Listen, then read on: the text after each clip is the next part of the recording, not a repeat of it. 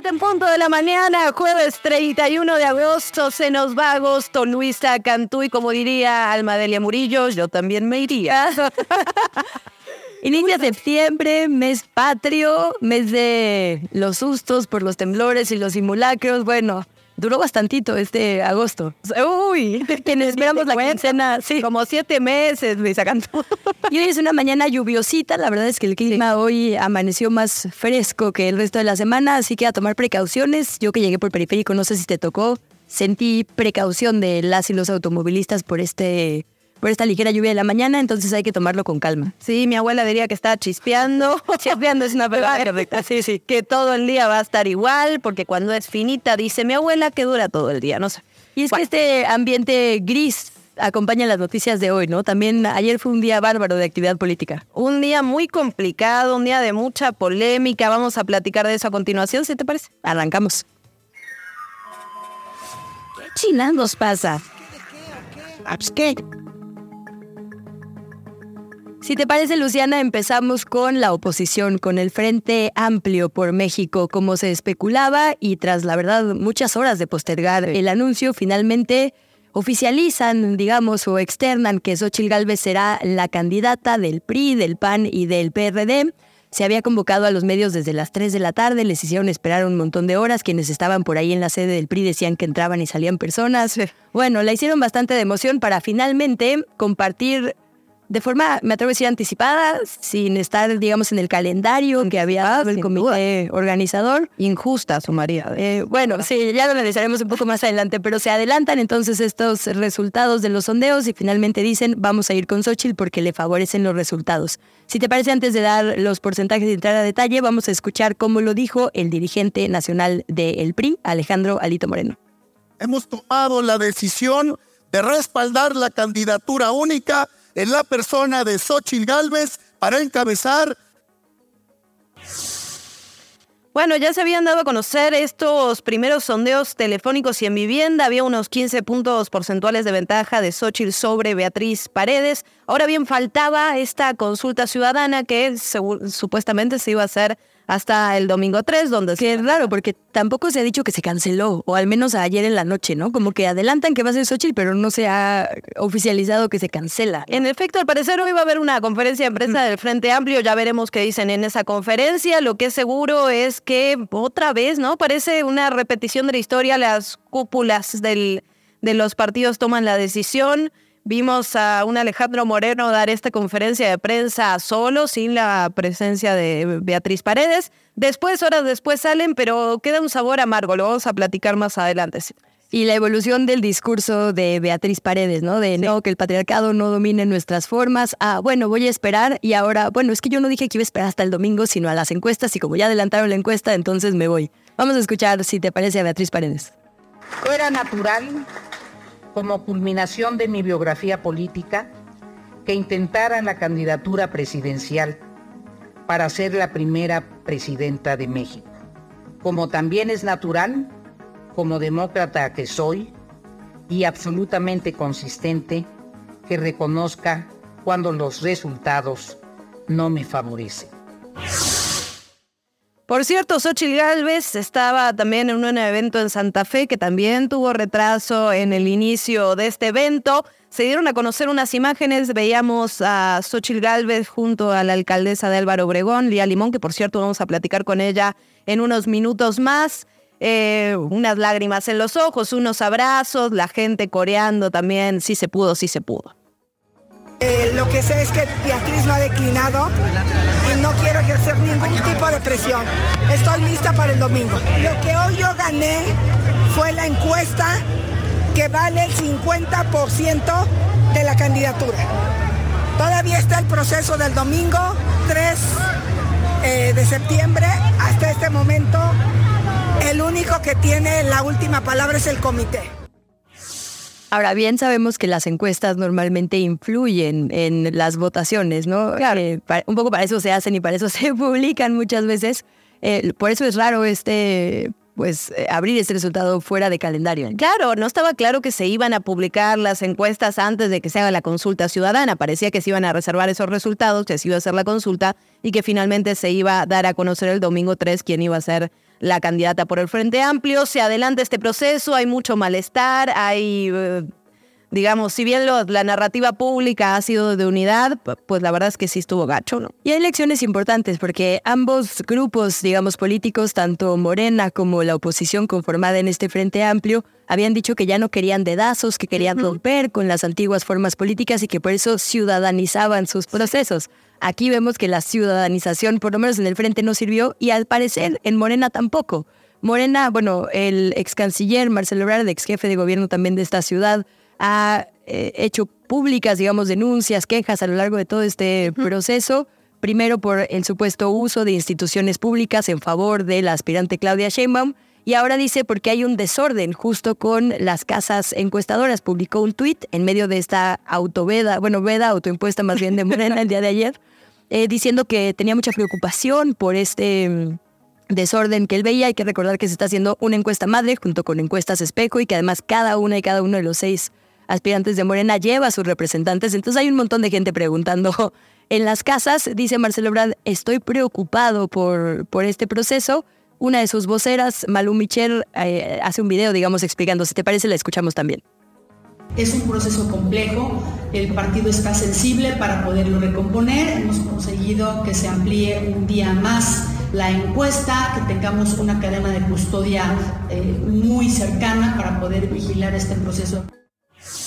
Bueno, por cierto, no fue el único que presentó quejas. Claudia Sheinbaum también y su equipo daban a conocer estas imágenes donde parecería que hay personas que llevan a las casas eh, publicidad a favor de Claudia, pero que en este momento en realidad es en contra, porque ya sabemos que por las reglas que se impusieron en Morena no se van a levantar las encuestas en los, las viviendas que tengan, digamos, publicidad con, con un candidato. Entonces, bueno, complicado ese proceso, también mucha desconfianza dentro del partido. ¿eh? Y Noroña se quejó otra vez de que los demás se quejen, ¿no? Eh, digamos, Noroña se ha quejado eh, todo el proceso de que Marcelo Ebrard reaccionó de una forma u otra. Esta no es la excepción. La primera vez, bueno, recordarás que Marcelo en una conferencia de prensa dice, esto es entre Claudia y yo. Pues Noroña salió a decir, oye, no, no seas así con tus compañeros. Ahora dice en sus redes desde ayer, lo están haciendo a propósito, porque si hubiera, digamos, una diferencia que arreglar o una denuncia, pues se haría internamente, no a través de Twitter.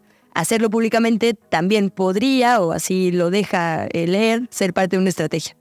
Sembrar dudas, como dicen por ahí. Sembrar dudas, mucha, mucha desconfianza, me parece que es lo que se lee bueno, en todos, ¿no? Eh, creo que en todos los dicen que no internos. dicen que no, como el Movimiento Ciudadano. Uy, como Movimiento Ciudadano. Bueno, ayer platicamos justamente sobre lo que había dicho el gobernador de Jalisco eh, respecto a Dante Delgado, pero ahora Ahora Dante Delgado dice que pese al distanciamiento que hay con el gobernador y también con el grupo Jalisco, recordemos que no es solamente el gobernador que no asistió ni siquiera a las plenarias de la bancada del partido, Dijo que no hay problema entre ellos, pero, pero, cuando le preguntaron si iban a intentar un diálogo, esto respondió. Vamos a una reunión con algunos de los actores políticos de, de, Jalisco. Sin el gobernador. Bueno, es que él, acuérdense que ya hizo declaraciones, entonces hay que respetar. Esa raya ya está pintada entonces. y no por nosotros, sino por él. Bueno, como bien decías, hay legisladoras y legisladores de este grupo Jalisco que tampoco asistieron en una especie de bloque, otras y otros sí, que fueron ahí como a mostrar unidad, pero bueno, ya veremos la evolución política y como dices, los anuncios que se hagan el día de hoy. Ya en temas capitalinos, en temas locales, teníamos prevista la inauguración ayer de este nuevo parque que se va a llamar Aztlán. Está en el lugar donde antes estaba la feria de Chapultepec. Recordemos que después de este accidente terrible que hubo por allá, se anunció una reconstrucción, un reemplazo, digamos, de este centro. Pero ayer en una conferencia de prensa, el jefe de gobierno, Martí Batres, precisó que este retraso se debe a que todavía se están modificando y perfeccionando, digamos, las obras de construcción.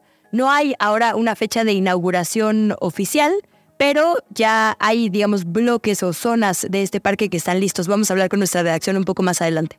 Bueno, y en las buenas noticias, ayer Aguascalientes dio la nota, bueno, en particular la Suprema Corte de Justicia de la Nación en realidad, que eh, declaró inconstitucional esta prohibición del aborto, particularmente en el estado de Aguascalientes. Pero recordemos que todas estas decisiones que toma la Suprema Corte de Justicia marcan un antecedente. Por lo tanto, todos los jueces y juezas de esa entidad y también del país tienen que tomar esto como una referencia a la hora de legislar sobre este tema, a la hora de resolver un asunto, a la hora de abordar un caso.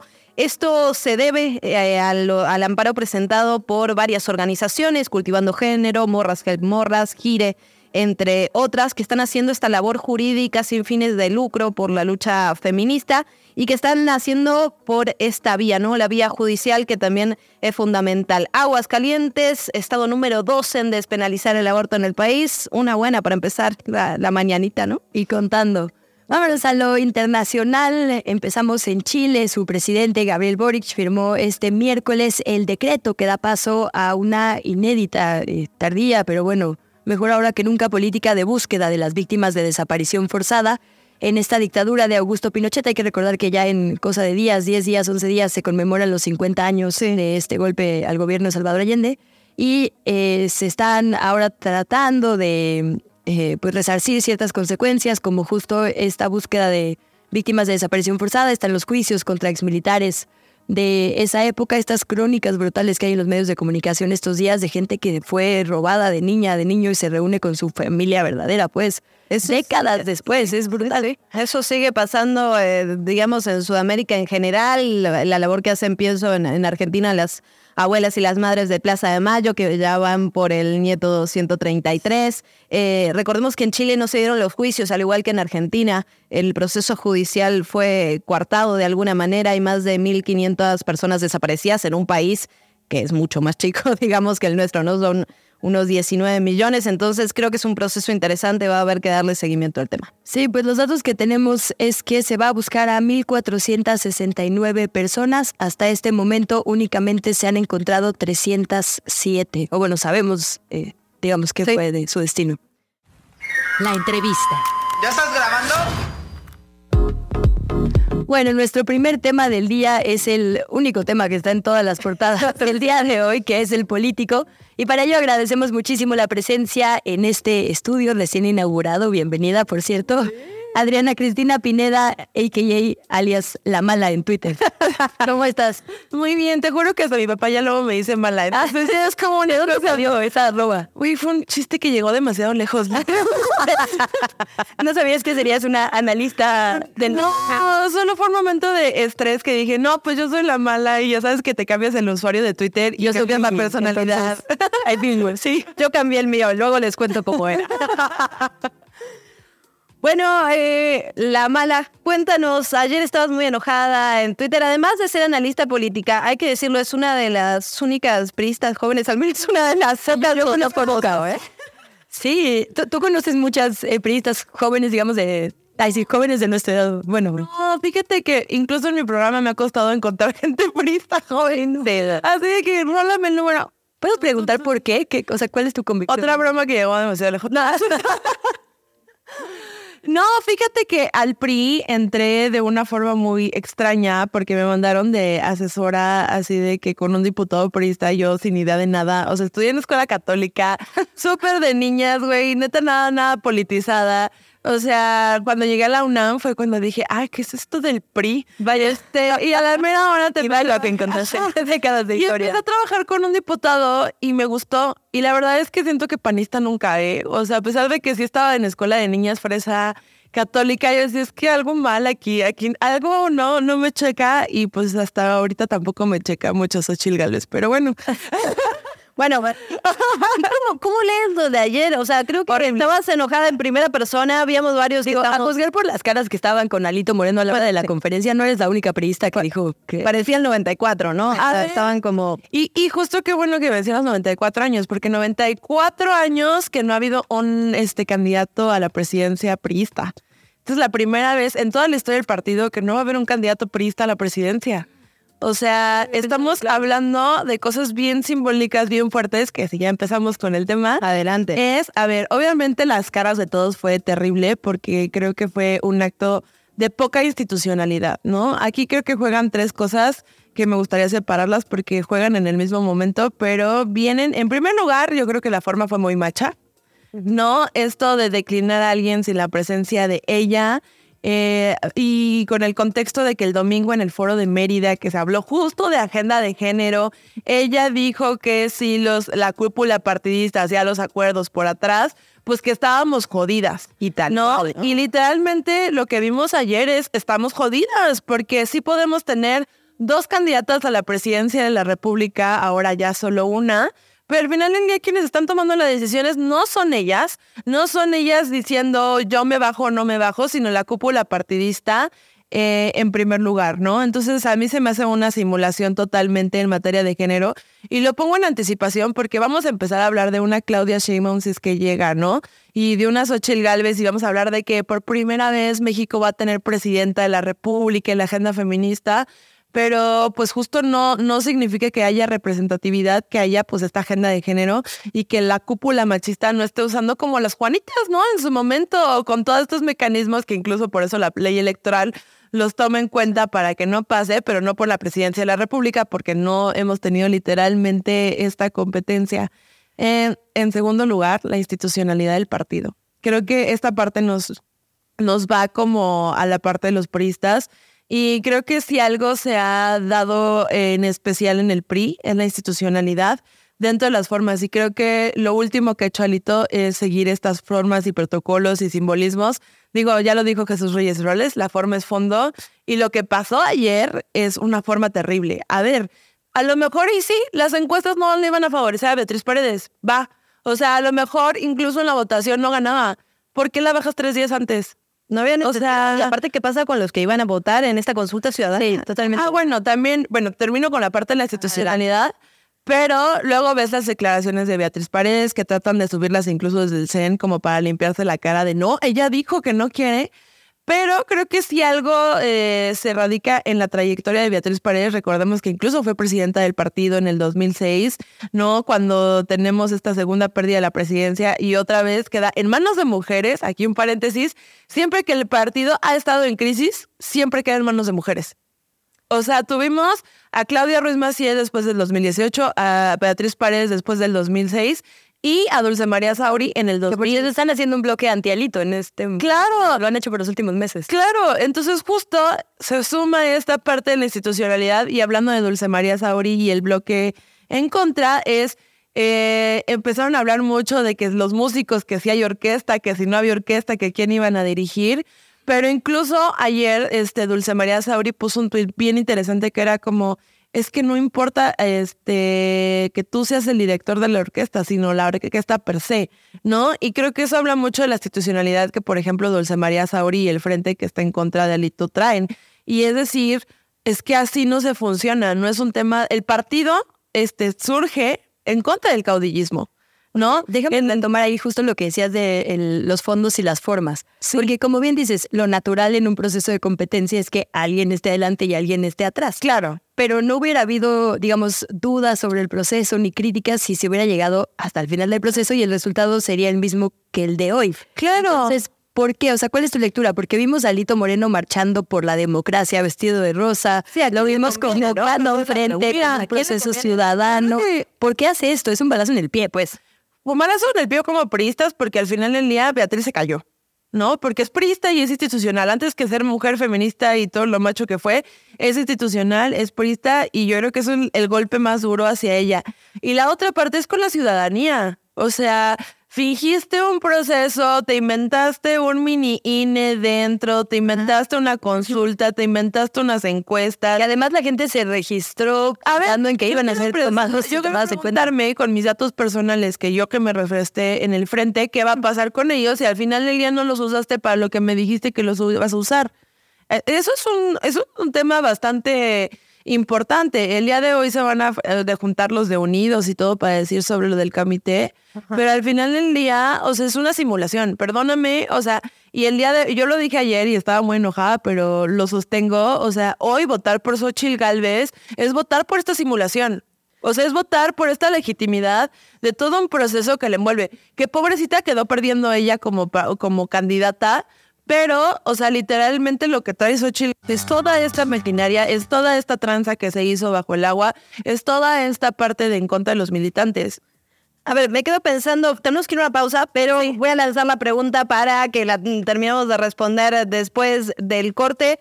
¿Por qué Alejandro Moreno sigue ahí si ha causado tanta fractura dentro del partido? Lo pensamos, vamos al corte y enseguida venimos.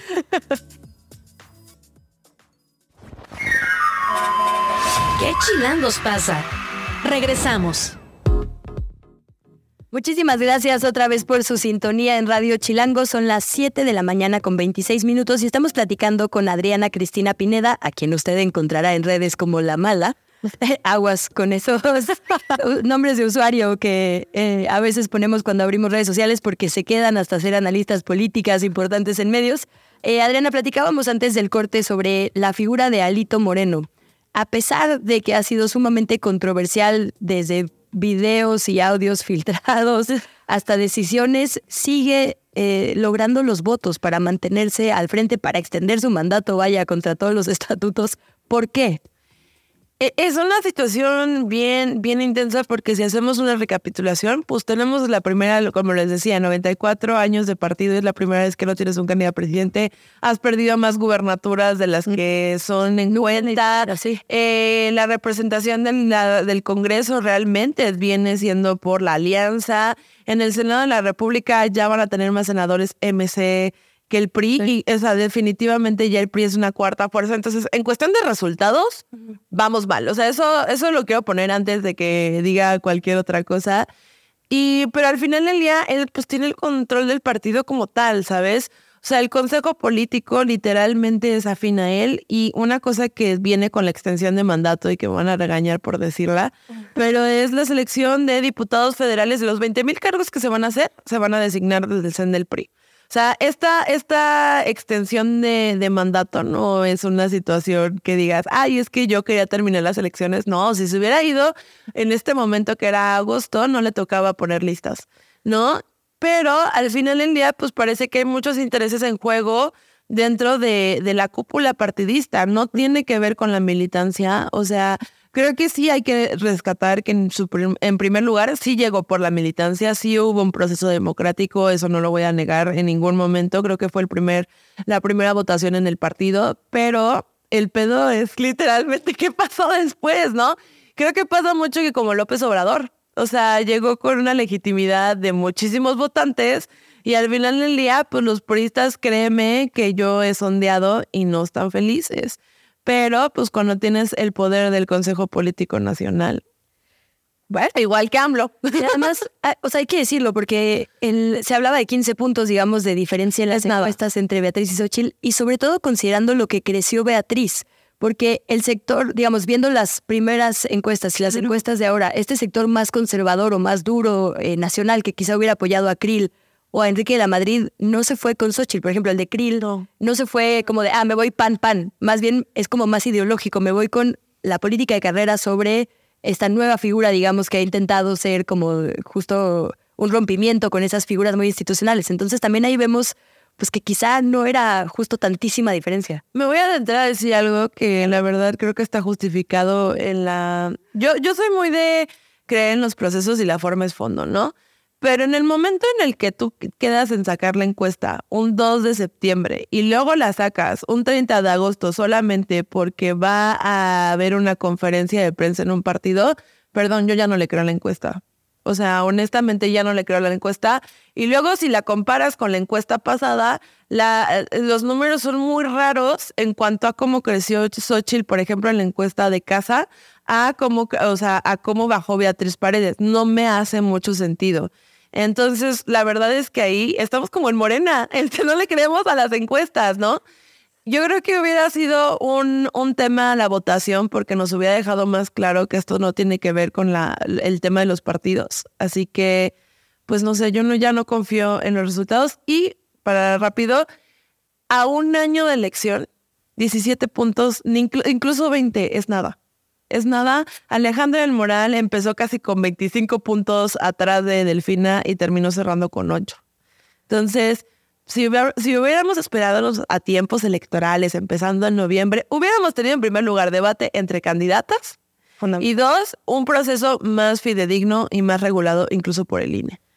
Lamentablemente eso ya ya no se dio. Así las cosas en este Dígame, momento. Te puedo robar 30 segundos más nada más para preguntar. Entonces, digo, claramente alguien tiene que estar ganando de aquí. Alguien, digo, hay tres personas claramente negociando que son los tres líderes partidistas, ¿no? Marco Cortés, Alito Moreno y Jesús Zambrano.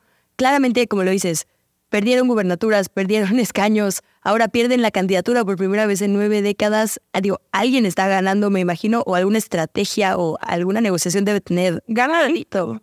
¿Qué Gana Alito, ni siquiera gana Xochitl ¿Qué gana? Porque Xochitl Gálvez queda en, en fuego cruzado y no teniendo esta agencia como candidata. Yo creo que en este proceso y todo lo que pasó ayer, el que gana es Alito. Ni siquiera Marco ni Zambrano. Pues ya veremos qué negociaciones está haciendo, ¿no? Negociaciones individuales. Al final, de eso nos vamos a enterar seguro. el, el- el tiempo nos dará la razón o no. Adriana, pues muchísimas gracias, Adriana Cristina Pineda, por además por haber venido a cabina. Que decirlo, quienes nos escuchan no saben si es por teléfono o presencial, nos hizo el honor.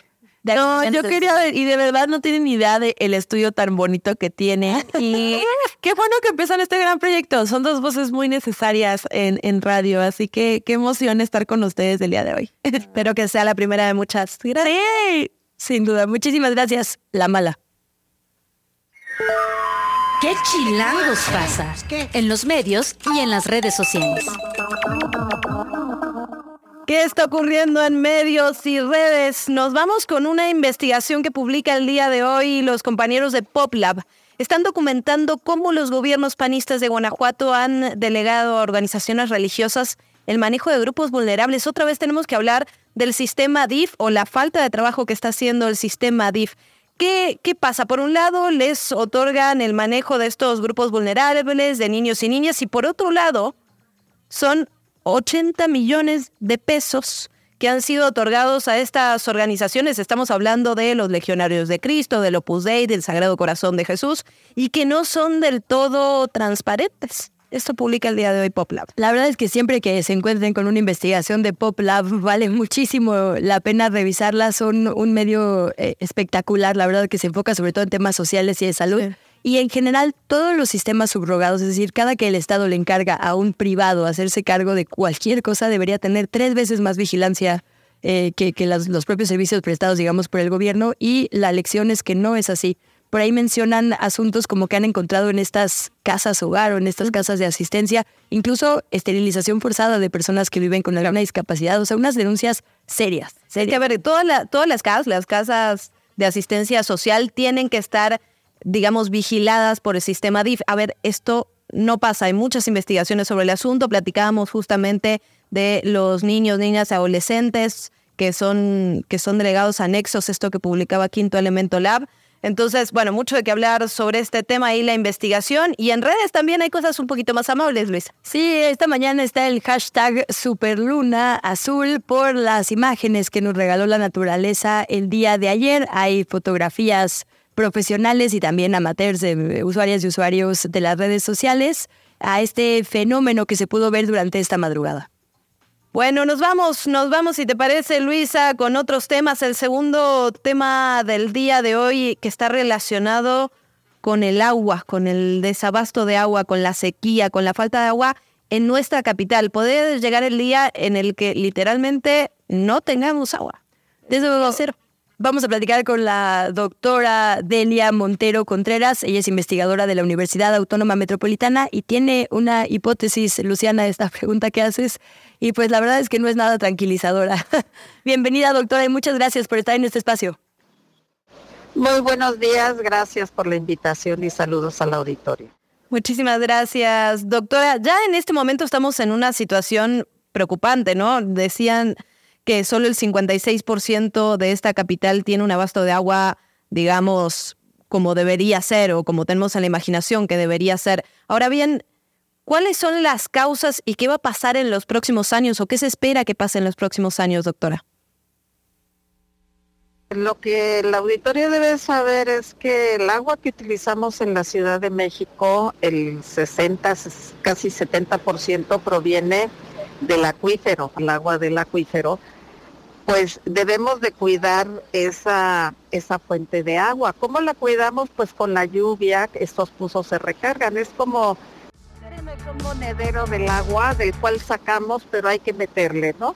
El problema con este, con esta bolsa, digamos, es que le sacamos más de lo que infiltramos.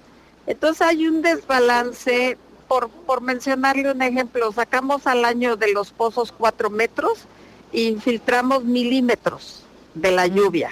Entonces, eh, digamos que nuestros pozos cada año se van agotando, agotando, eso genera también muchos problemas de compactación del suelo, etcétera. Y eso hace que, digamos, como nuestra fuente de abasto principal, no se llene año con año con las lluvias, y, y que el 30% que complementa, pues no sea suficiente para la población, de tal manera que el 56% de los habitantes de la Ciudad de México, principalmente ubicados de la parte centro de la ciudad al poniente, tienen un abasto mucho mejor que del, centro de la ciudad más o menos al oriente, ¿no?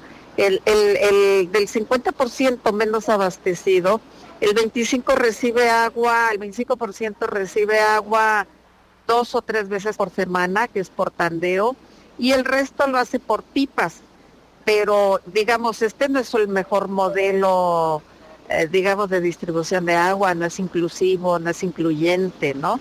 Pero además, este modelo que prevalece se puede agotar porque no estamos, digamos, llenando esta bolsa de agua, ¿no? Eh, y, y, y puede ser, y digamos, yo no veo lejos el día cero en la Ciudad de México. Me atrevo incluso a decir que es ilegal, porque en la Constitución de la Ciudad de México el derecho al agua está por escrito, ¿no? Entonces, más bien que su falta de abastecimiento es eh, pues una falta importante del Estado. Doctora, preguntarle, porque cada año los sistemas de agua anuncian inversiones extraordinarias a largo plazo, uno para controlar las fugas en estos túneles del sistema Cutzamala, precisamente que es donde dicen o denuncian se pierde mucha, eh, mucha agua, y siempre también reparación, eh, otros ductos nuevos, siempre se anuncian estos megaproyectos que se supone iban a evitar que llegáramos a este punto cero, y aún así ya nos alcanzó la realidad eh, pues aquí en la capital, a la mitad de la población, y la preocupación es llegar a lo que ya están viviendo estados como el norte. ¿Qué se está planeando mal? Es decir, en todos estos anuncios que han hecho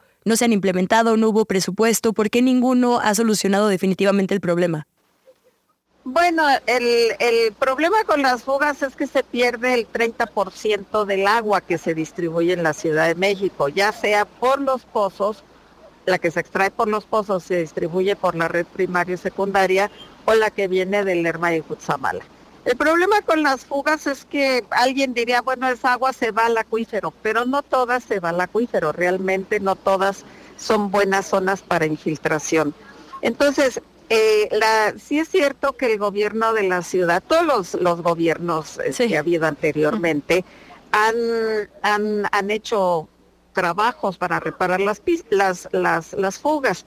Pero ese no es el principal problema. O sea, el principal problema es que no captamos el agua suficiente para infiltrarla. Las fugas ayudan a mitigar un poco todo este problema. Sí hay, pero también es un problema complejo porque a medida que se reparan aparecen nuevas fugas por los asentamientos. Es una ciudad que, que digamos, se van haciendo socavones, va habiendo fugas, y realmente el sistema de aguas pues no es tan eficiente para estar detectando todas las fugas y tapándolas al mismo tiempo, ¿no? Pero es las fugas es uno de los problemas, no es el principal problema. Yo pienso que uno de los principales problemas es que no se informa a la población, no hay políticas de ahorro del agua, la política de captura de agua de lluvia es limitada a zonas digamos, donde hay escasez, pero son las zonas donde llueve menos en el oriente.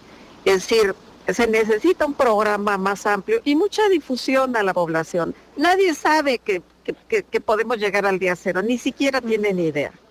Doctora, me quedo pensando muchas veces, y creo que los medios de comunicación tenemos cierta responsabilidad sobre eso. Eh, hablamos de esto de ahorrar el agua, de bañarnos en tres minutos, de cerrar la, la, llave cuando nos estamos lavando las manos. Todo esto es importante, pero también lo que nos dan a conocer las cifras es que la mayor cantidad de agua es usada por las industrias, en los campos. Es decir, ¿cuánto funciona esto de eh, la responsabilidad individual en el ahorro del agua si no tenemos una política pública que también ataque este tema desde las industrias? Bueno, en la Ciudad de México específicamente la mayor parte del consumo es en los hogares. Mm. Hay una parte, digo, ahora las inmobiliarias, pero las inmobiliarias han construido departamentos, ¿no?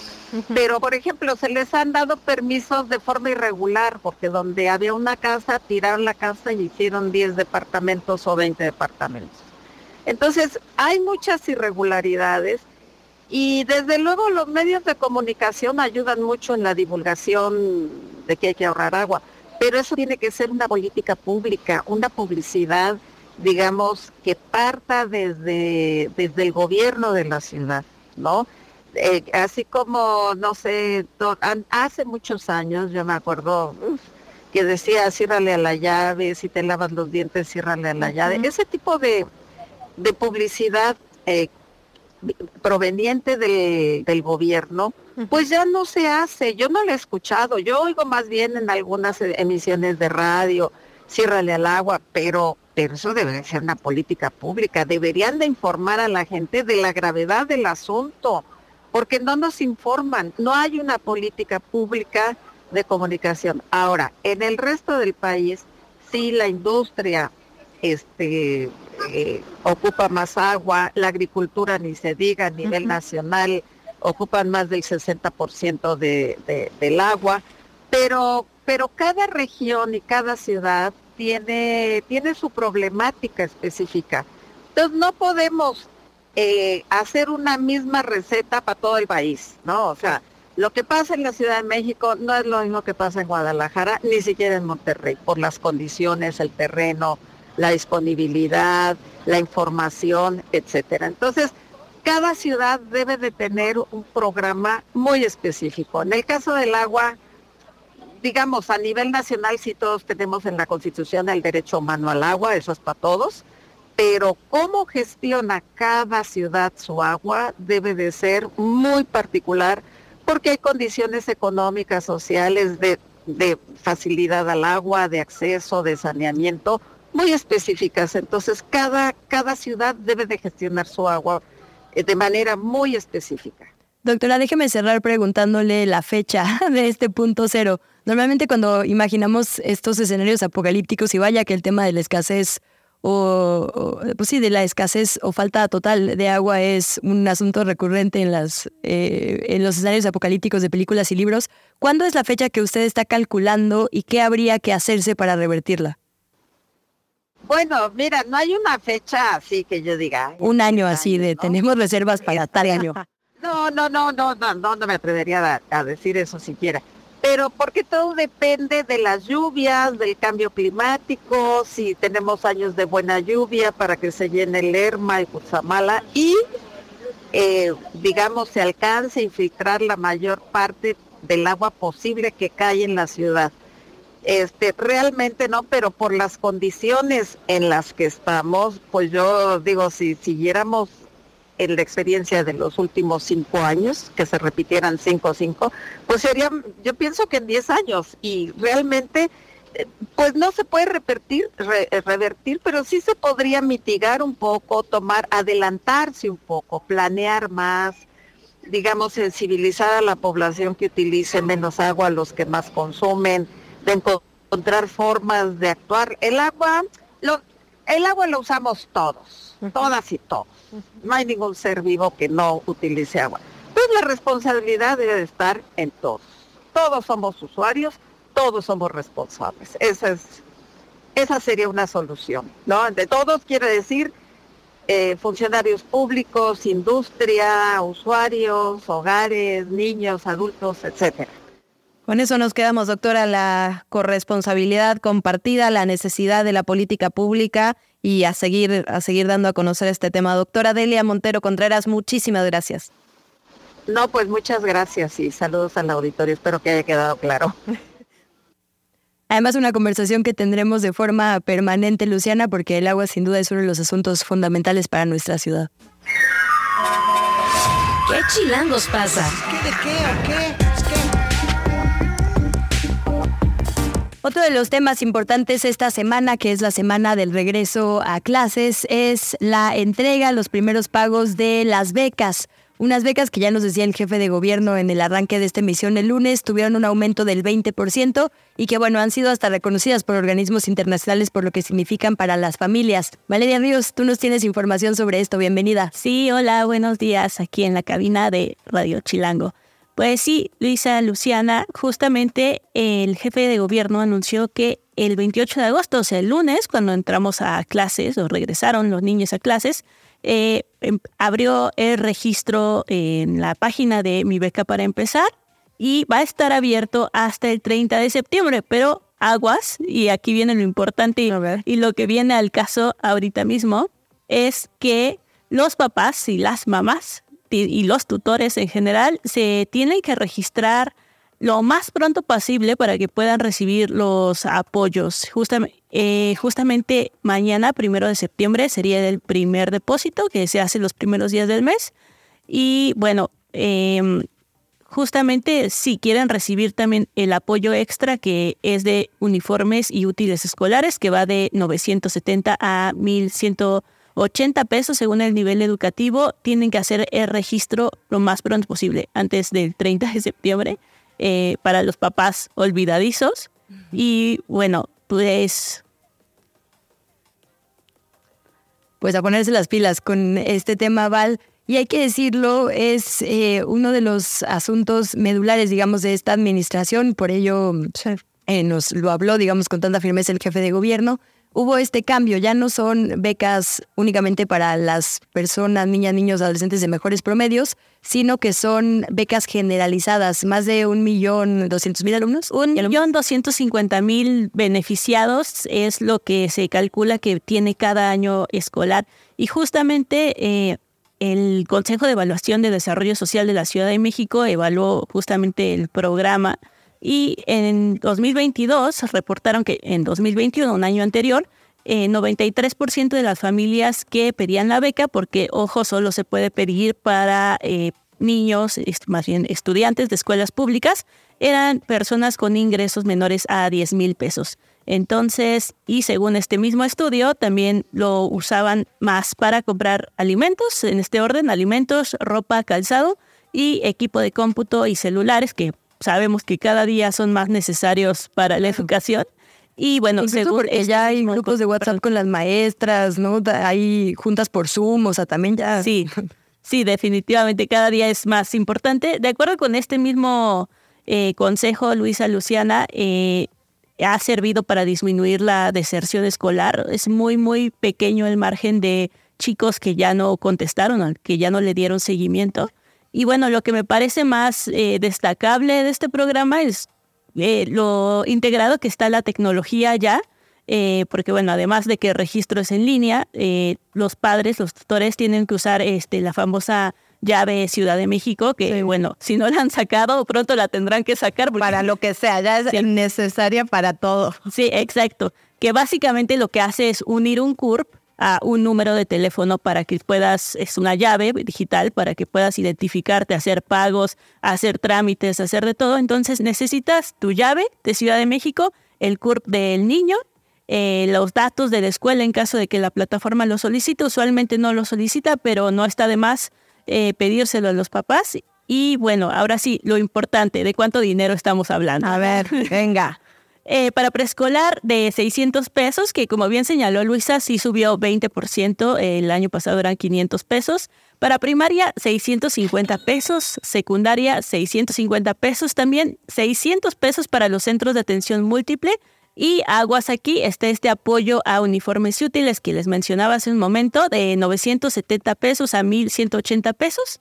Y este solo lo podrá recibir las personas que se inscriban antes de que acabe septiembre. Ah, bueno, ya. Ya. Digamos que Bueno, eso, me parece bien interesante esta información que traes, Vale, sobre cómo se están usando estas becas y creo que parte de la discusión que tiene que ver siempre con, eh, con las becas, con los apoyos directos, tiene que ver con, digamos, subsanar una necesidad básica. Y creo que es lo que nos estás diciendo, alimentos, eh, uniformes, computadoras, al final ahí está claro, cuando hay una necesidad básica hay que subsanarla, claro, luego tiene que haber una política pública a largo plazo, pero las becas tienen esa función. Sí, totalmente. Eh, justamente ya es un derecho constitucional desde noviembre del 2022. Entonces, eh, en teoría ya no estaría superditado a quien sea el próximo o la próxima jefa de gobierno. Sí. Pero pues de todos modos es una de estas políticas a las que hay que dar seguimiento y también evaluación independiente, además de, de esta que les contaba, que es del Consejo eh, el Consejo de Evaluación de Desarrollo Social, pero es un órgano también eh, del gobierno. Entonces, eh, digamos que resultados independientes también ayudarían a tener datos más finos de saber cómo se está usando este dinero. Pues ahí está www.registro.mibeca.empezar.cdmx.gov.mx para todo esto que ya nos adelanta Valeria Ríos. Muchísimas gracias. Gracias a ustedes. Ya, güey. Y en las cosas que nos traen hartos, hay una fuga que no se ha atendido en Coajimalpa. Atención ahí a las autoridades Loma de Tlapesco número 89 en la colonia Lomas de Vista Hermosa. El reporte tiene tres días ya sin atender, así que aquí el llamado a las autoridades para que atiendan este reporte. Nos vamos a ir con más información, pero antes recordarle en las redes sociales, arroba que chilangos pasa, nos encuentran en TikTok, nos encuentran en Instagram y en Facebook. Ahora bien, si nos va a buscar en Twitter, porque ya sabe que aquí le decimos Twitter. En chila, arroba chilango.com, ahí nos vamos a estar platicando. Tan chida. Esas, esas somos. Esas somos Luisa Cantú y yo. Luisa, también en tus redes personales, ¿cuáles son las tuyas? Gracias, Luciana. Arroba Luigi Cantú en, voy a decir X para hablarnos la cortinilla porque tenemos que ir al corte. y Luisa Cantú en Instagram, TikTok te la debo, pero ya eh, planeo pronto. No te digo, Luisa, ¿cómo que me la debes? Ah, sí, la abrí como Facebook. Si me encuentran por ahí, no hagan caso, las abrí y luego perdí la contraseña. Ah, bueno, ¿tú qué redes tienes? Arroba Luciana Weiner, guion bajo. Ahí sí estamos en TikTok, aunque sí es cierto que no se usa demasiado. Luisa, después de, de la pausa tenemos mucha información el día de hoy. Vamos a hablar, por supuesto, de todo lo que ha ocurrido en materia política. Vamos a platicar con la alcaldesa de Álvaro Obregón, con Lía Limón, sobre los problemas de la alcaldía. ¿Y tenemos más? Pues vámonos a la pausa y volvemos con esto. Está usted en Radio Chilango. ¿Qué chilangos pasa? Regresamos. Gracias otra vez por su sintonía. Son las 7 con 55 minutos de la mañana y vamos con otro resumen informativo.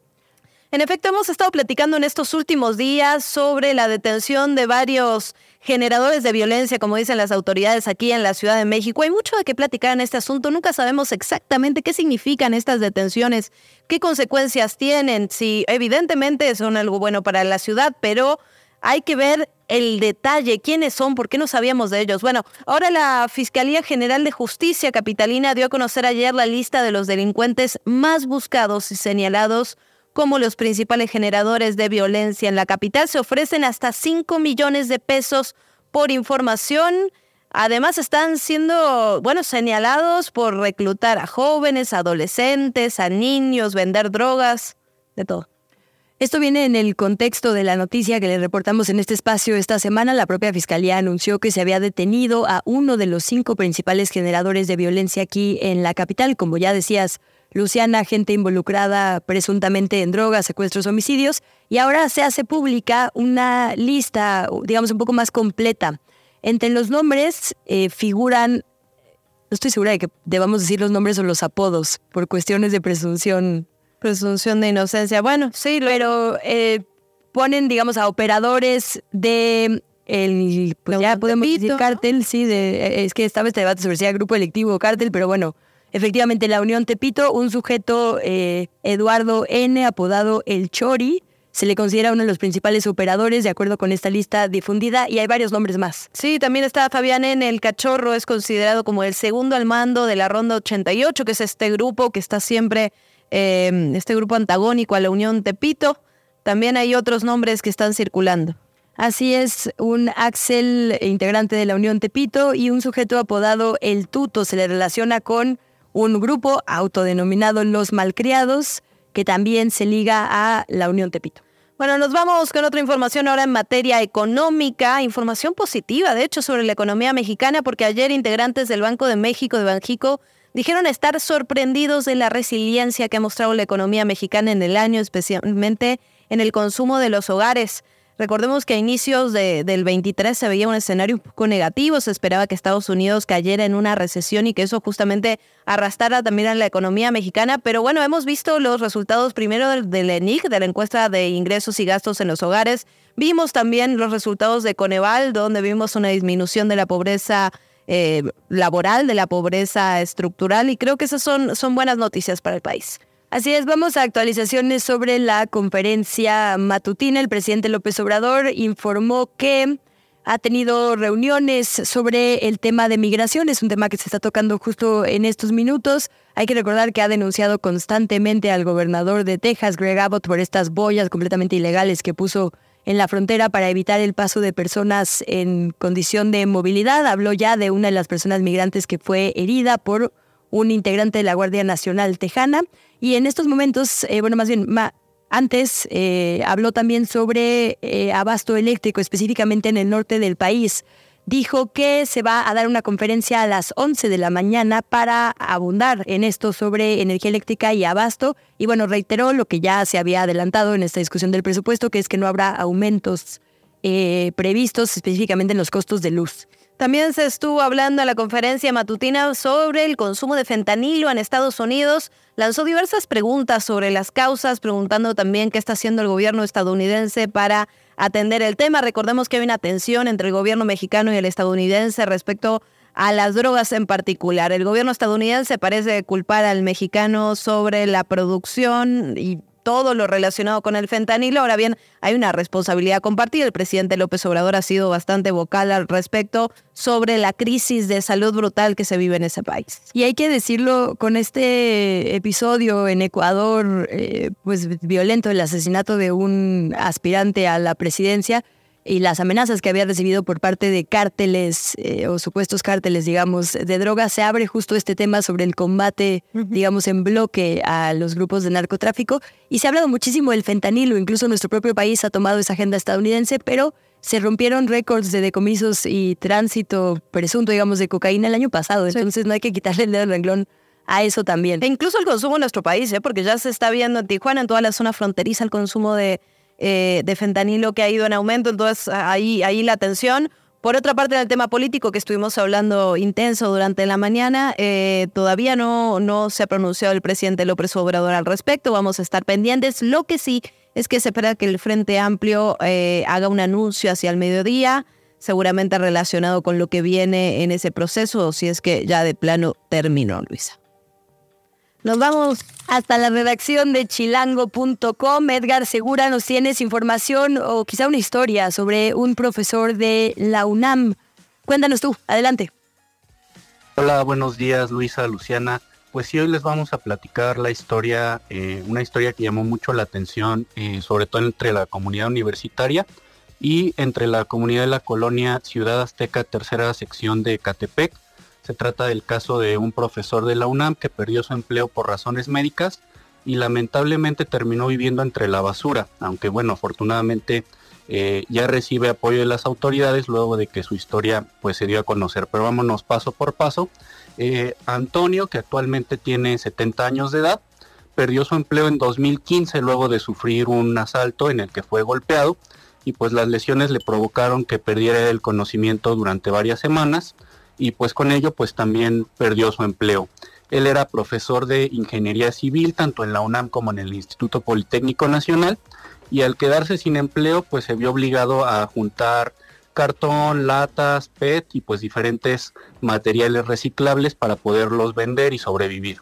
Eh, lo que llamó la atención y lo, lo, que hizo que se conociera el caso de Antonio es que él llegó a juntar hasta 100 toneladas de basura dentro de su propia casa, que era un predio de aproximadamente 120 metros cuadrados, y entonces la basura se acumuló en pilas de hasta 4 metros de, altura que llegaron incluso a obstruir la entrada a su vivienda, y pues obviamente esto también provocó malos olores en la, en la zona, la presencia de, fauna nociva, esta acumulación de, basura que hacía Antonio pues eh, causó la molestia de algunos vecinos que se quejaron con autoridades municipales y pues tras estas denuncias de los vecinos acudió el personal de la Dirección del Medio Ambiente y Ecología y Servicios Públicos de Ecatepec a, atender la denuncia y pues ahí se encontraron con Antonio. Eh, Antonio pues les contó su historia de vida.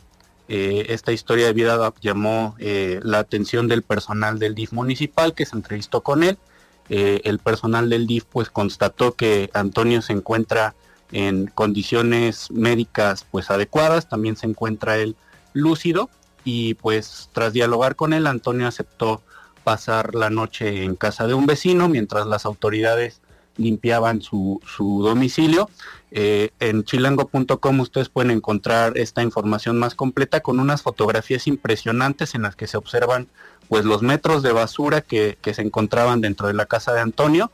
Eh, para hacer pues un comparativo, eh, un, camión de basura pues no era suficiente para limpiar esta, esta basura, entonces pues seguramente tuvieron que hacer varios viajes. Y bueno, afortunadamente pues eh, el gobierno municipal ya aceptó o ofreció más bien hacerse cargo del apoyo emocional para Antonio, también le ofreció pues eh, la posibilidad de vivir en una casa de reposo o en un albergue. Y pues ya será él quien determina si acepta o no el apoyo.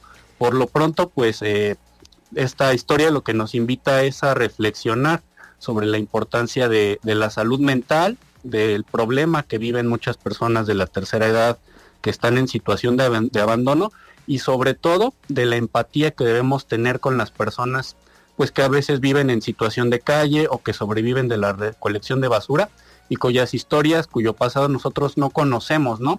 Entonces, pues cualquiera de esas personas que nosotros vemos y que forman parte de nuestra ciudad, pues pueden tener una historia eh, similar a la de este hombre, que pues era un profesor de ingeniería civil y pues por un asalto y por los problemas médicos que ello le, le atrajo, pues terminó teniendo, eh, viéndose en la necesidad de juntar cartón, botellas y PET para poder sobrevivir. Ah, estamos viendo las imágenes aquí en, en la redacción, son realmente impresionantes, Edgar. Eh, importante lo que dices, ¿no? Una cantidad de adultos mayores en esta capital y en todo el país finalmente que están en el abandono, que no tienen redes de apoyo y, que muchas veces, ¿no? Son, son víctimas del prejuicio de la sociedad. Te agradecemos por este reporte. Seguimos leyendo la nota, por supuesto, en chilango.com. Muchas gracias, compañeras. Buen día. Te invitamos a seguir la conversación en redes sociales. Nos encuentras en TikTok, Instagram y Facebook como arroba que chilangos pasa. Y en Twitter desde la cuenta de Chilango, arroba chilango.com. Ah, pensé que te habían puesto musiquita de Taylor Swift para estar haciendo la Swift oficial del equipo, porque ya veo en tu computadora que efectivamente traes memorabilia de los conciertos. Pero, pero nos tienes, Fer Guzmán, mucha más información, eh, temas importantes de medio ambiente aquí en la capital. Buenos días, Luisa Luciana. Eh, así es, pues fíjense que a partir de este año ha habido una crisis importante en torno a la industria maderera en la Ciudad de México y esto tiene que ver con la tala clandestina que, se ha incrementado muchísimo. Y bueno, la Ciudad de México es esta gran urbe y tenemos la impresión de que es la ciudad eh, no tan rural, pero realmente es más del 59% de la zona rural de nuestra ciudad y de este 59% casi el 20% son zonas boscosas y áreas protegidas. Sin embargo, eh, desde el 2006 y hasta el 24 de julio del 2023, la Profepa ha recibido 123 denuncias por la tala ilegal en la Ciudad de México, de las cuales eh, solamente 62 han sido este año, es muchísimo el incremento.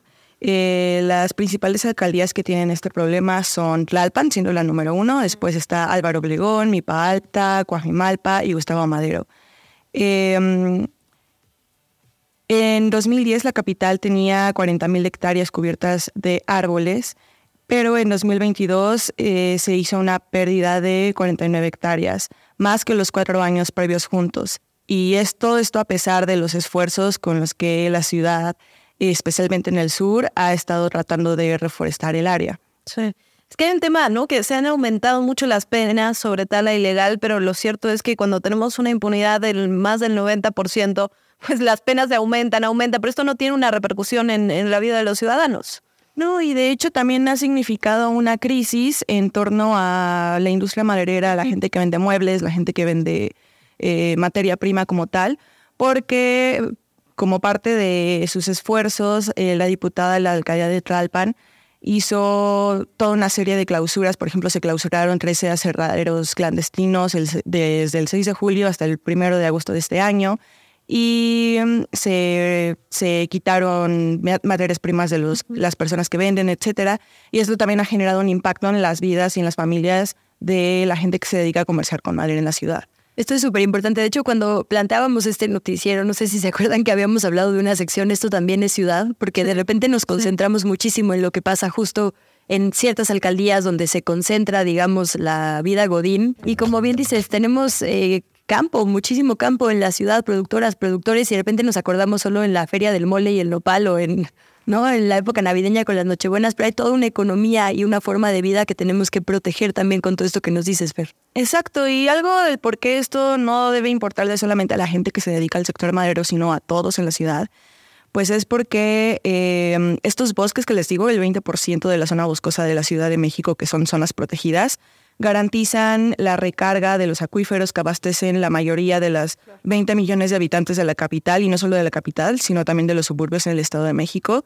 Y además estos árboles limpian el aire contaminado y también Obvio, contienen pulmones, las altas temperaturas que además este último año han sido fuertísimas, ¿no? No, profundamente relacionado con lo que platicábamos con la doctora hace unos minutos sobre el tema del agua en la Ciudad de México. Fernanda Guzmán, muchísimas gracias, como siempre.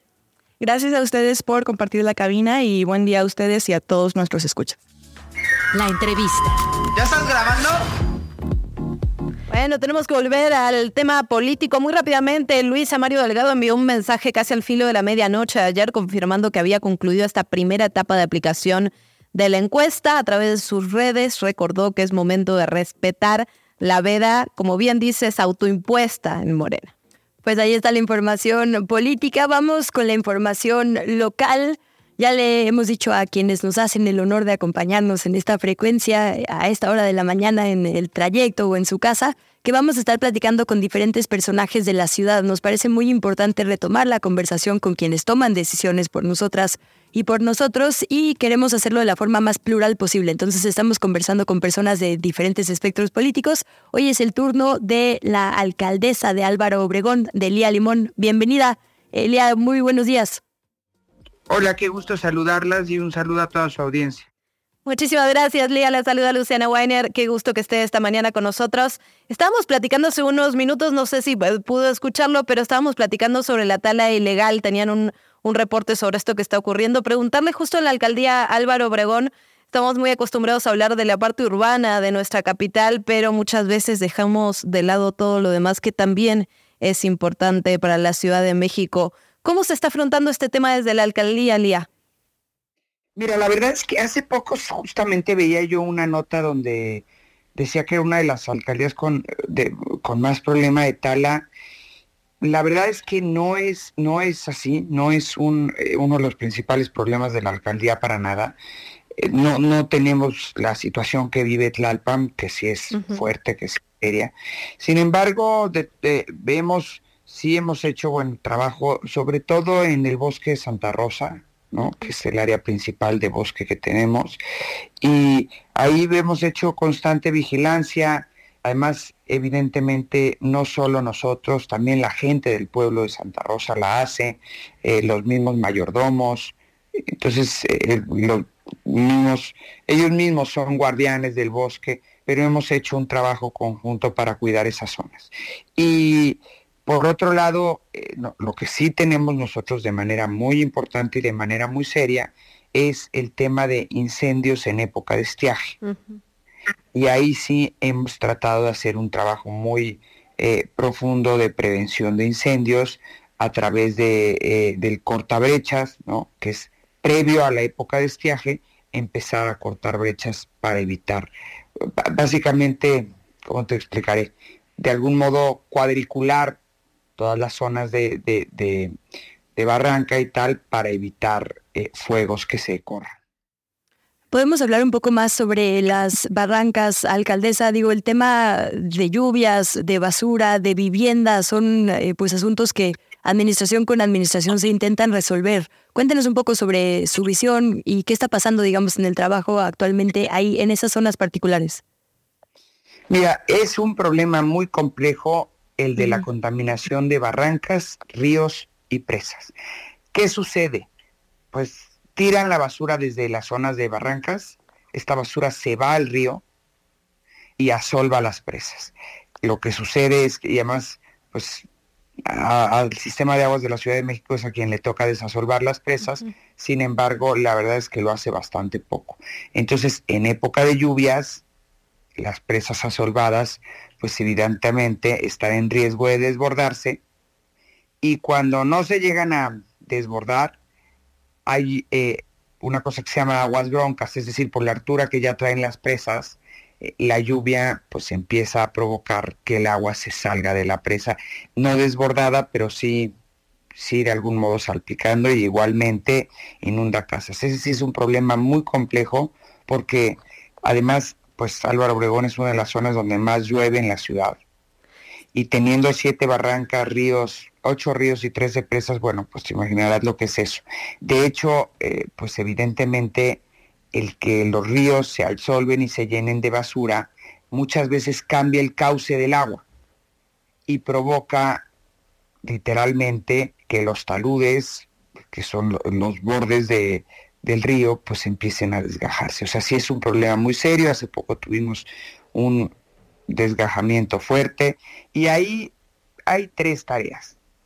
Una que yo, yo, y yo he reiterado mi interés en hacerlo de manera conjunta, aunque a nosotros, a las alcaldías, nosotros no tenemos facultad sobre las presas, ríos y, barrancas, ¿no? Es una facultad federal y del gobierno de la ciudad, pero sí he sido muy insistente en que trabajemos en una campaña conjunta de, de concientización. Por otro lado, se tienen que buscar esquemas donde poco a poco se vaya de algún modo, no bardeando, pero sí eh, poniendo algo que no se pueda quitar. Tampoco la reja no ayuda porque la reja la rompen, pero tubulares o alguna algo que pues que impida el acceso a, las barrancas para tirar por ahí basura, ¿no? Entonces eh, hay que buscar eso, por otro lado concientizar a la gente por otro lado pues seguir haciendo el trabajo de desasolve que tendría que hacer el gobierno de la ciudad, tanto de ríos como de barrancas y presas. Alcaldesa, muy importante esta parte que dice sobre concientizar a la población de no tirar basura en las barrancas. Ahora bien, también es cierto que en muchos lugares no llega de, la manera correcta o no llega lo suficiente los camiones de basura, los lugares adecuados para que la ciudadanía tenga opciones para tirar la basura en el lugar correcto y no en las barrancas. Eh, ¿Se está trabajando en esto? ¿Cómo se puede mejorar? ¿O qué le decimos a los vecinos, a las vecinas? Mira, por supuesto que ese es un reto y por supuesto que hay deficiencias del servicio de limpia que hay que trabajar en mejorar, pero también sucede eh, una cosa que, llama mucho la atención. En, hay ciertas zonas donde el camión no puede bajar hasta el punto de la casa porque son andadores. Son eh, eh, pasillos, dígase, de escaleras o, donde la gente solo puede caminar, es decir, no cabe ni en un automóvil. Muchas veces, justamente las personas que habitan en estas zonas, pues les es complejo subir la bolsa de basura hasta, digamos, la calle o el pasillo donde sí llega el camión. Y hay personas que er, recolectan, es decir, pasan a las casas y dicen yo te recojo la basura por una moneda el problema es que esas personas no suben la basura hasta el camión de la basura, sino que la tiran a la barranca. Mm. Entonces, sí, en efecto, es, en los andadores, te lo digo porque sí, yo ya había oído ese comentario de, eh, es que, ¿por qué los camiones no van? No, el camión sí llega a la calle, pero un camión pues no puede bajar por un andador de escalones.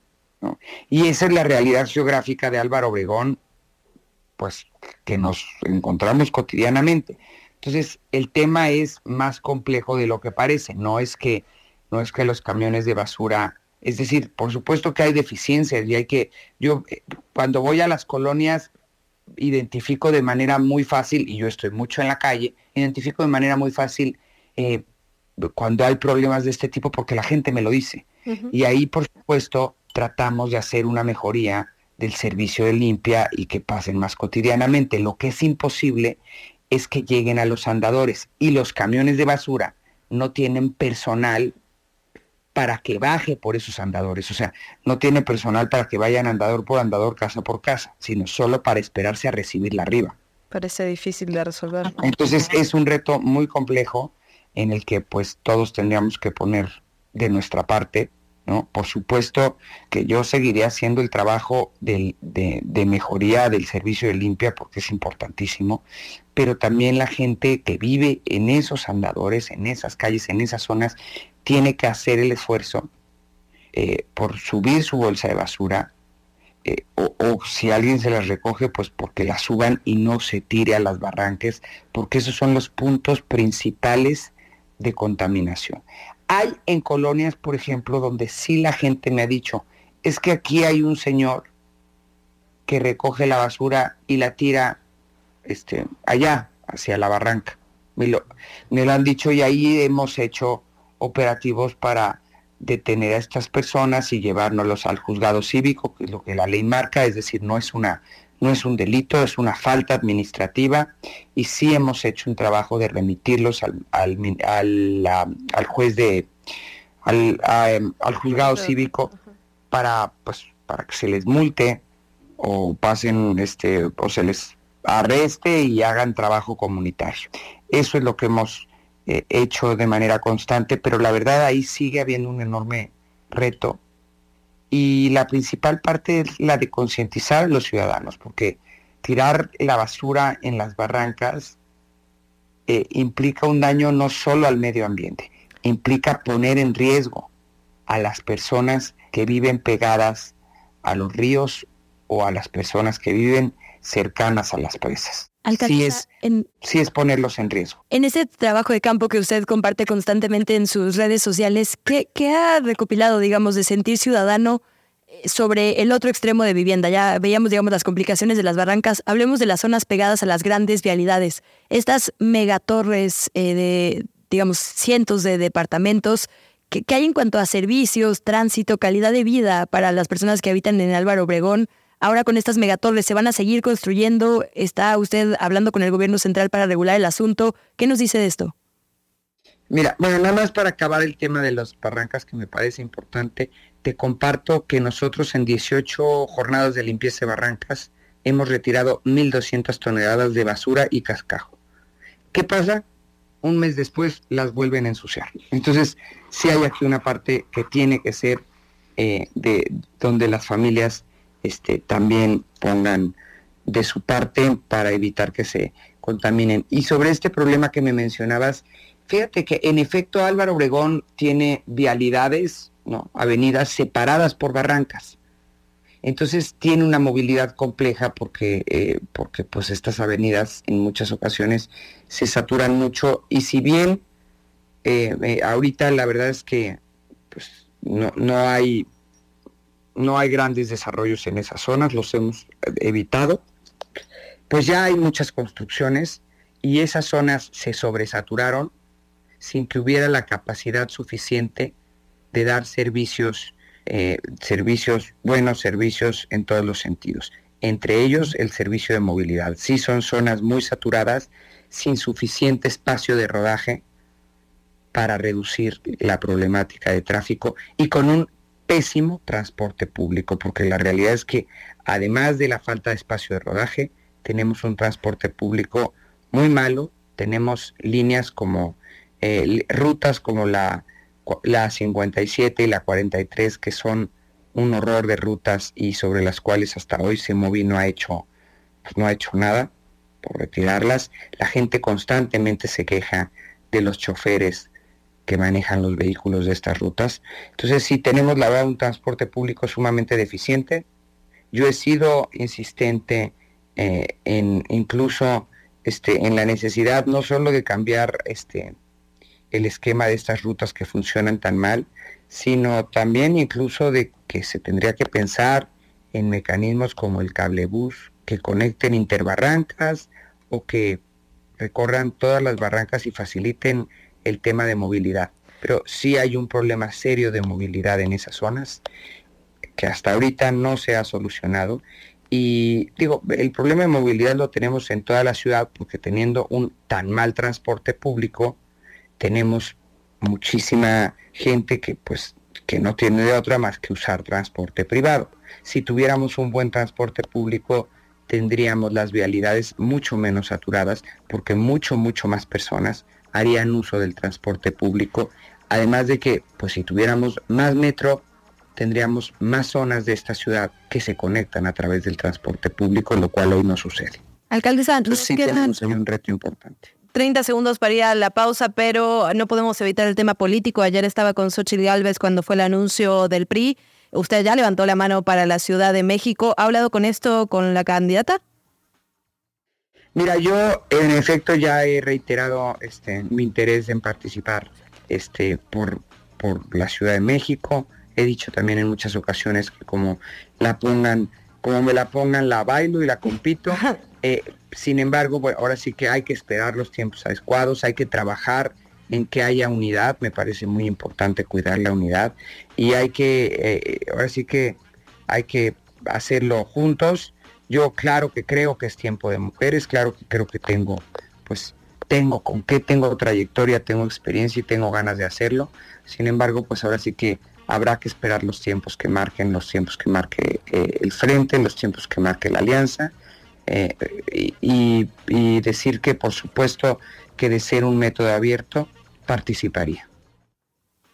Muchísimas gracias, alcaldesa. Espero que sigamos platicando sobre este tema en, a lo largo de los meses que faltan. Gracias a ti y bueno, además también decir que hoy tenemos un reto, ya tenemos a alguien que, eh, que encabezará el frente. ¿Sabe qué, alcaldesa? Nos va a entrar una guillotina. Para no despedirla, nos espera dos minutitos y nos cuenta un poco justo sobre este anuncio que terminó haciendo usted ayer con Xochil Galvez. Dos minutitos de pausa y volvemos. ¿Qué chilangos pasa? Regresamos. Antes de la pausa le habíamos pedido a la alcaldesa Lía Limón, alcaldesa de Álvaro Obregón, que nos regalara un par de minutitos más para hablar sobre asuntos políticos. Alcaldesa, le, le preguntaba a mi colega Luciana Weiner sobre este asunto de sus aspiraciones. Nos decía usted, esperaremos a los procesos. Cuéntenos un poco justo sobre este bloque de oposición aquí en la capital, cuáles son estas fechas clave y rapidísimo. Eh, ayer es usted quien finalmente allá en Santa Fe le dice a Xochitl Galvez de este cierre de filas, digamos, del PRI eh, que se hace desde el CEN. ¿Cómo supo usted? No tenía ni idea de verdad de lo que estaba pasando por allá. Eh, una relatoría de ese momento, por favor.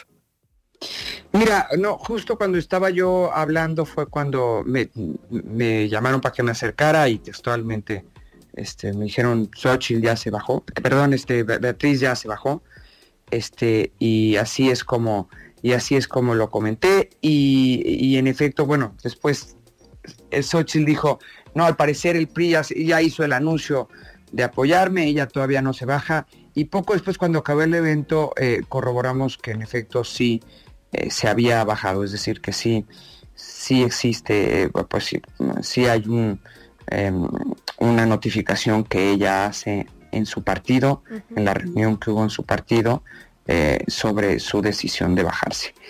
su decisión reconociendo pues que, que las encuestas no le favorecían. Ahora, yo aprovecho este espacio para hacer todo mi reconocimiento a Beatriz, porque además hay que decir, Beatriz es una referencia para todas las mujeres que hemos decidido dedicarnos a la política, pues Beatriz fue de, las primeras y a la que le tocó romper techos de cristal y abrir puertas a muchas que venimos atrás. Así es que yo a Beatriz no, no solo le tengo mucho, mucho cariño, eh, sino que además admiración, respeto y siempre será una referencia para las mujeres pues que, hoy estamos en esto, porque cuando ella empezó no había mujeres en la política y le tocaron vivir tiempos todavía mucho más complejos. Es decir, si hoy sigue habiendo un pacto patriarcal y una sociedad este, eh, patriarcal y muchísimo machismo, pues en los tiempos en que ella le tocó ir abriendo eh, brecha fue mucho más complejo, la verdad.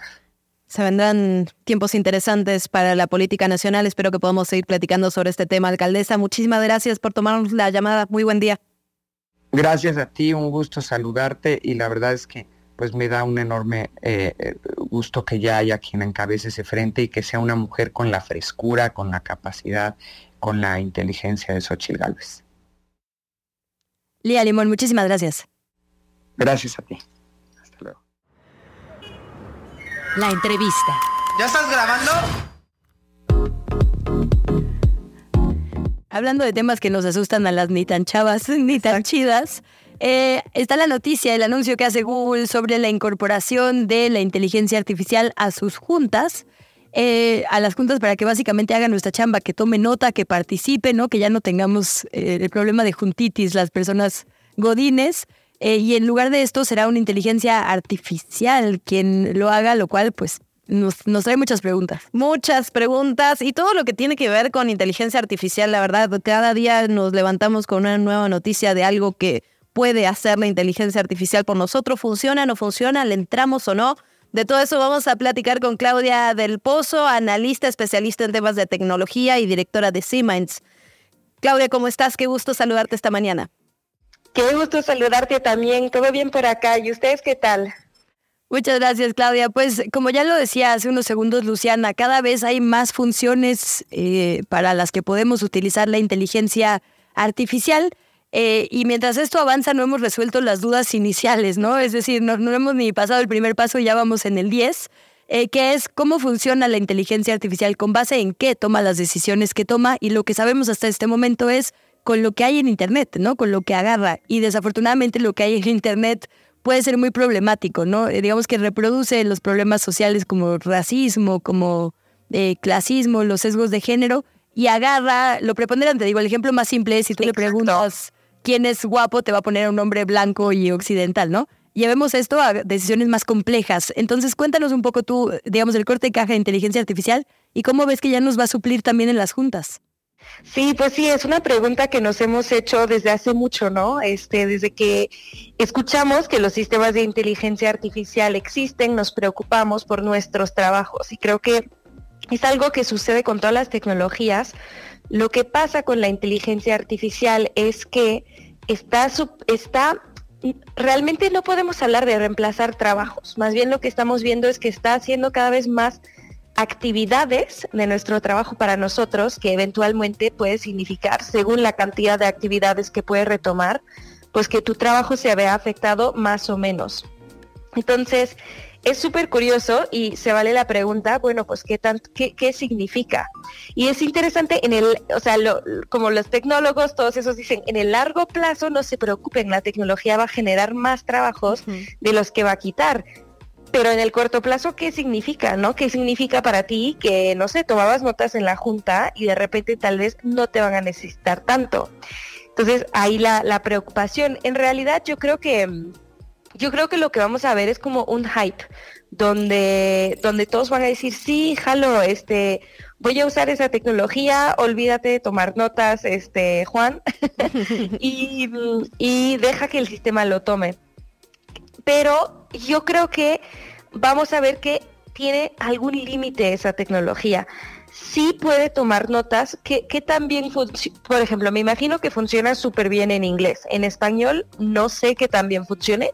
Me imagino que también bastante bien. Creo que también hay que hacer diferente lado. Yo creo que ahí vas a tener alguna ventaja si lo hablas tú. Em, pero de forma general, yo creo que sí, va a reemplazar algunas cosas eh, con estos sistemas la, van a pasar un poco negras en algún punto, como fue el caso de CNET. No sé si te acuerdas cuando BuzzFeed, este, eh, vamos a usar sistemas de inteligencia artificial para escribir las respuestas a nuestros quiz. Eso, no sé si te acuerdas, como hace, tal vez, bueno, cuando salió ChatGPT hace como seis meses. Sí, claro. Sí, pues al mismo tiempo, una empresa, CNET, em, una empresa de noticias, dijo, no, pues nosotros lo vamos a usar para todo, con permiso, pero no avisaron, ¿ok? Este, y resulta que en sus publicaciones estaba lleno de errores.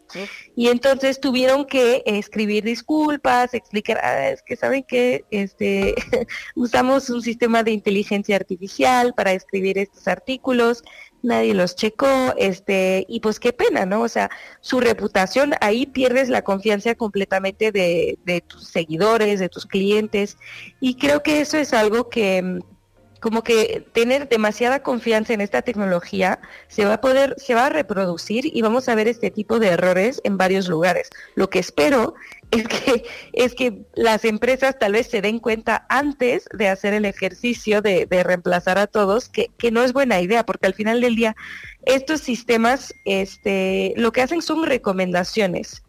Entonces, en los artículos, por ejemplo, digámosle, escríbeme un artículo sobre eh, los riesgos de los sistemas de inteligencia artificial.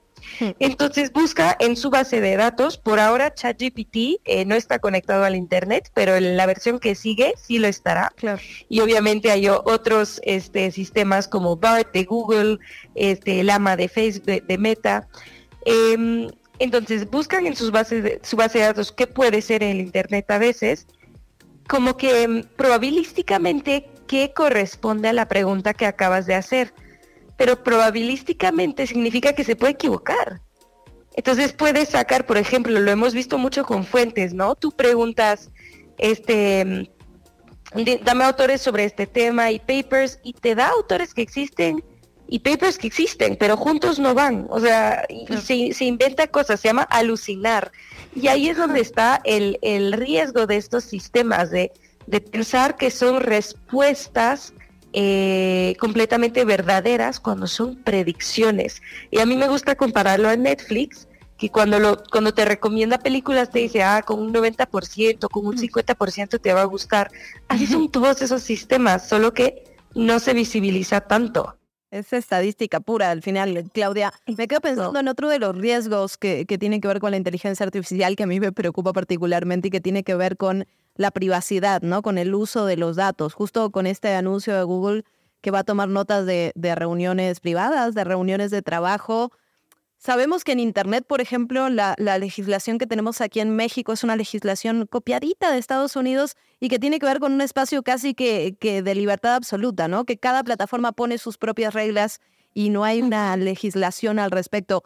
¿Qué pasa con la inteligencia artificial? Me pregunto, por ejemplo, cuánta información pueden compartir. ¿Tenemos una regulación? ¿No la tenemos? ¿Vamos hacia allá? ¿Cómo ves ese tema?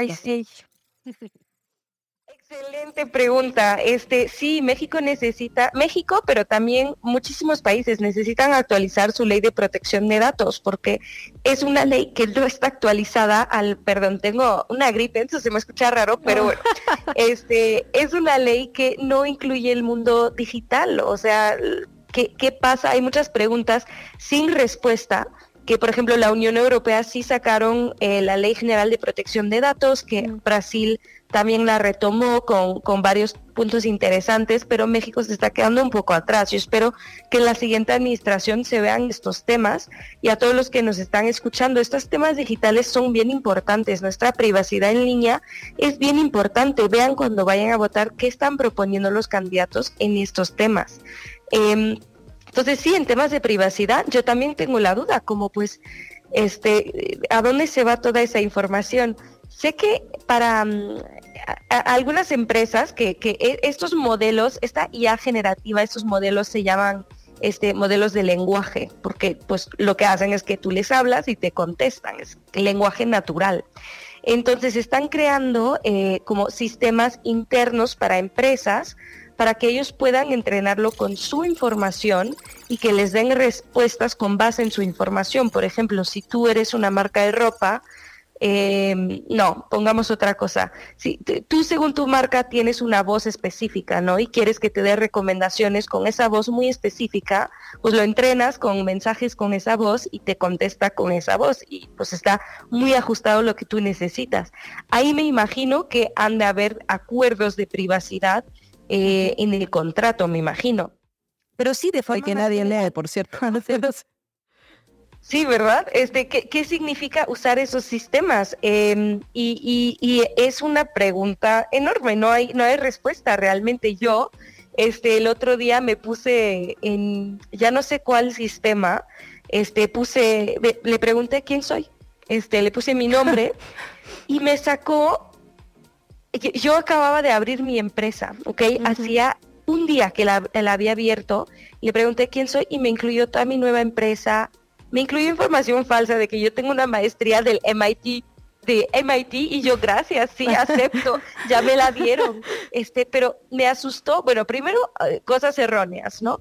Pero segundo me asustó porque dije, a ver, no sé qué tan cómoda estoy con que tú sepas todo esto, o sea, con que esto digo, la información está en internet, yo me imagino que de ahí la sacó, pero se sintió raro, no sé, y en la Unión Europea yo creo que probablemente tengan medidas de protección de la privacidad que, que impidan que estos sistemas tengan esa información.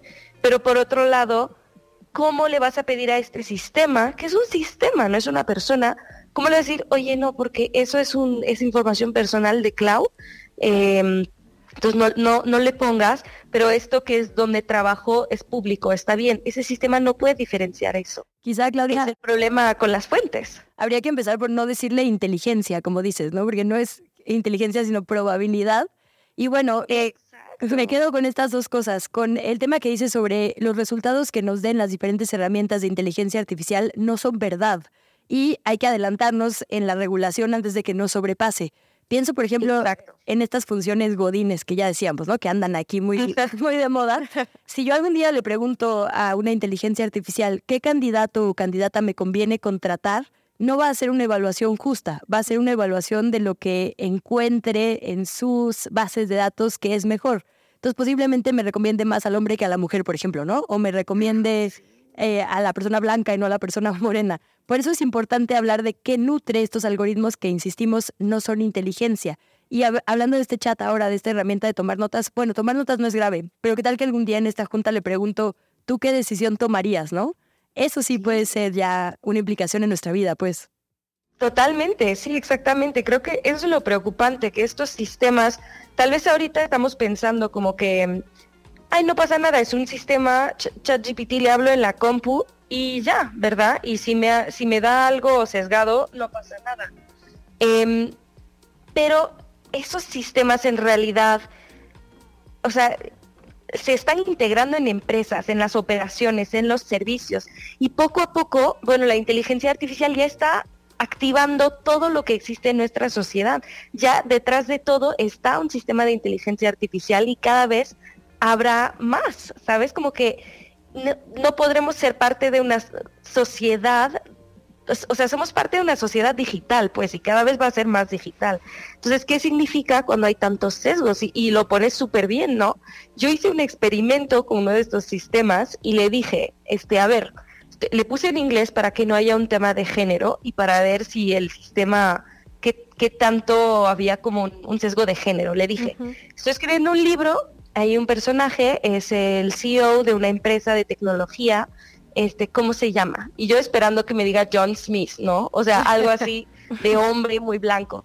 Y me puso hombre, mujer, hombre, mujer, hombre, mujer. Y yo, ah, muy bien. Ah. Pero, pero eso es que alguien lo entre, alguien, alguien en los desarrolladores dijo, Claro. Yo sé que existe ese sesgo de género, lo vamos a corregir y cuando te pidan algo tú les pones hombre, mujer, hombre, mujer, ¿no? Entonces bien. Y dije, ajá, yo voy a encontrar el punto de quiebre. Entonces le pregunté, tengo una persona que limpia, también un personaje que limpia, ¿cómo debería llamarse? Y ahí, hombre, mujer, hombre, mujer, pero puros nombres latinos. Y yo dije, híjole. O sea, si, si así nos ve el, estos sistemas, porque digo, como el tema de género, alguien lo vio y lo puede corregir, ¿verdad? Pero entonces si tú tienes que imaginarte todos los sesgos posibles que puede tener un sistema basado con información histórica nuestra, eh, de los humanos que hemos generado desde nuestros sesgos. No, pues no te puedes imaginar todo y hay cosas que se te van a escapar, sobre todo si eres un desarrollador, un hombre blanco, como casi lo son todos. Recién está comenzando, creo que es, es la primera de muchas discusiones que vamos a tener sobre el asunto, Claudia. Te agradecemos muchísimo que hayas estado esta mañana con nosotras, esperamos que no sea la última. Gracias, muchísimas gracias, que estén muy bien. Muchas gracias, muy buen día y nos vamos con más información. Hoy Ticketmaster tiene jueves 2 por 1 hay que decirlo, no es en todas, no es en todos lados, Luisa Cantú, pero sí algunos eventos seleccionados. Y también hay información interesante desde la mañanera. Así es, para quienes eh, siguen justo la agenda cultural, sumarte ahí a, digo, este jueves digamos, de promoción. También las obras de la UNAM, del Imbal, ya sabe que tienen precio especial hoy. Sí. Y bueno, lo que también será especial son los festejos que habrá en el Zócalo de la Ciudad de México por la independencia de México. Así lo dijo el presidente Andrés Manuel López Obrador. Qué curiosa, eh, pondría esa palabra, elección de grupos. Sí, cara, y ha habido una polémica en relación con esto. Yaritza y su esencia va a tocar gratis en el Zócalo de la capital junto a Grupo Frontera durante justamente el festejo por el inicio de la independencia mexicana. Ha habido toda una discusión eh, Pobre, la verdad es que la, cancelaron bien gacho porque dijo, eh, digo, no seguí súper de cerca la conversación, pero creo que solo se quejó de la comida mexicana. Sí, dijo que no comía, que no le gustaba. Ascendencia mexicana, casi casi traidora de la patria, y pues ya han vivido de 16 años, toda la vida, o sea, es, el gran drama de los Dreamers. Eh, pero bueno, van a tocar en el Zócalo Capitalino, yo creo que es una buena noticia. Así es, pues así los anuncios desde la conferencia matutina. Nos vamos ahora, si te parece, a la redacción de chilengo.com. Eduardo Álvarez, ¿cómo estás?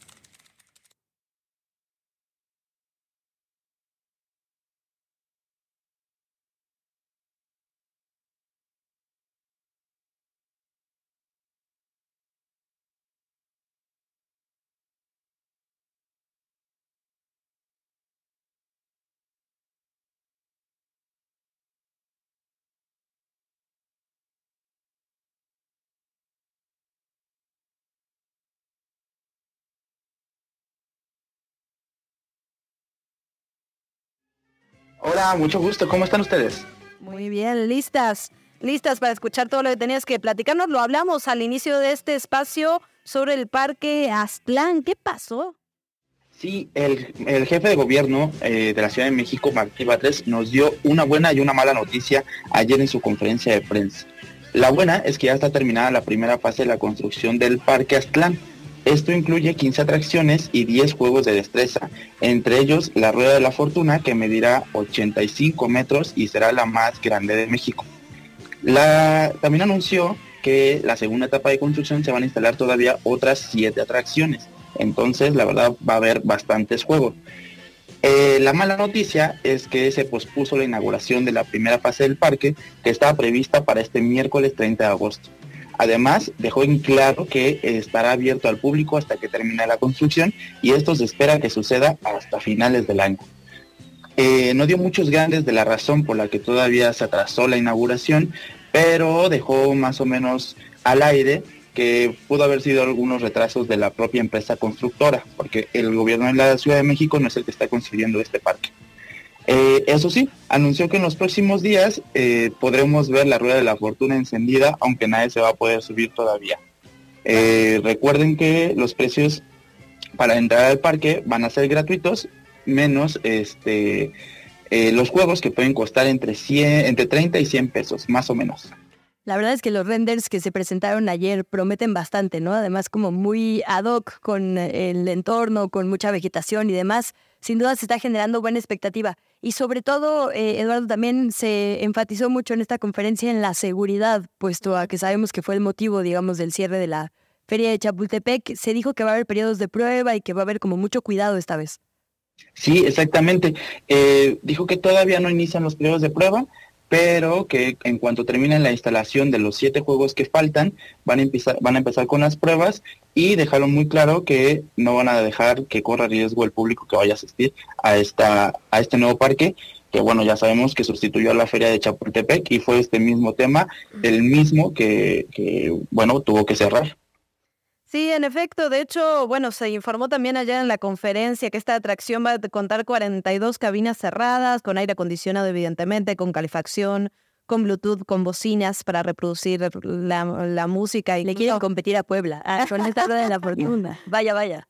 Sí, o sea, la verdad que pinta bien. Habrá que ver ya cuando tengamos una fecha concreta para la apertura. Lo importante es que se haga, la verdad, con toda la seguridad.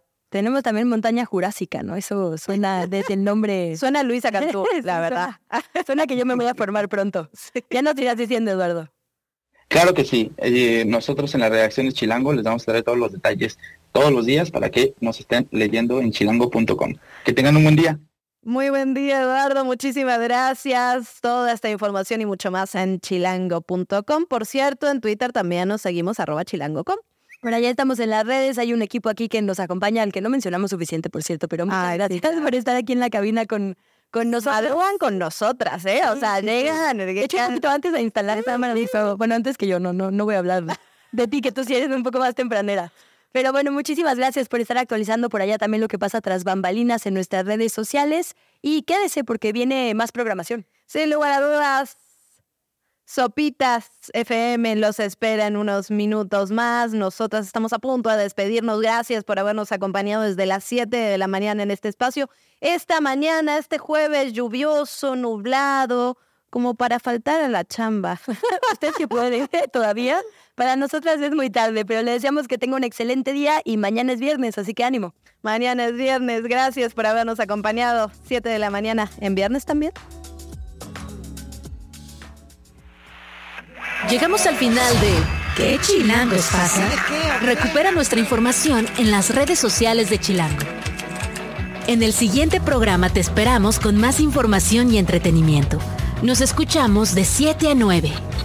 Amanece, sobrevive, infórmate y disfruta la ciudad con nosotras.